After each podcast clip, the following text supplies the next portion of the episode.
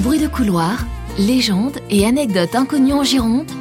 Bienvenue dans la Minute Iconique.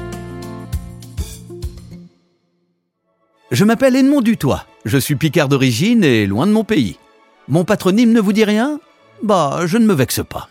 Mais par contre, si je vous dis Eugène Viollet-le-Duc et Notre-Dame de Paris, là, je vous parie que vous allez trouver mon métier. Oui, architecte. Dans la lignée des Dutoit, je suis son troisième élève. Mon père, mon oncle et à présent votre serviteur ont tous servi le grand violet. Et chez les Dutoit, l'architecture, c'est sacré. Mon mentor m'appelle son Jeannette de Camp, mais peu importe.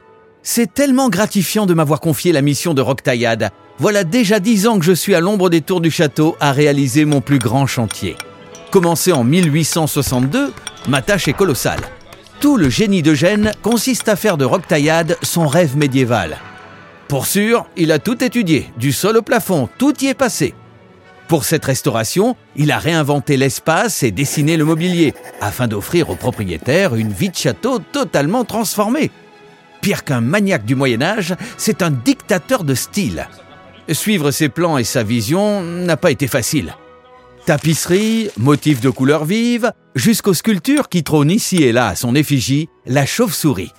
Mi-château fort, mi-palais, Roquetaillade est la consécration d'Eugène et l'œuvre de ma vie.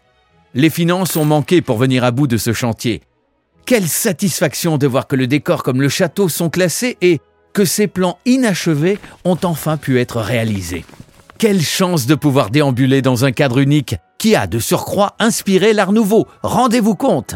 Mais inutile de causer, venez plutôt et admirez.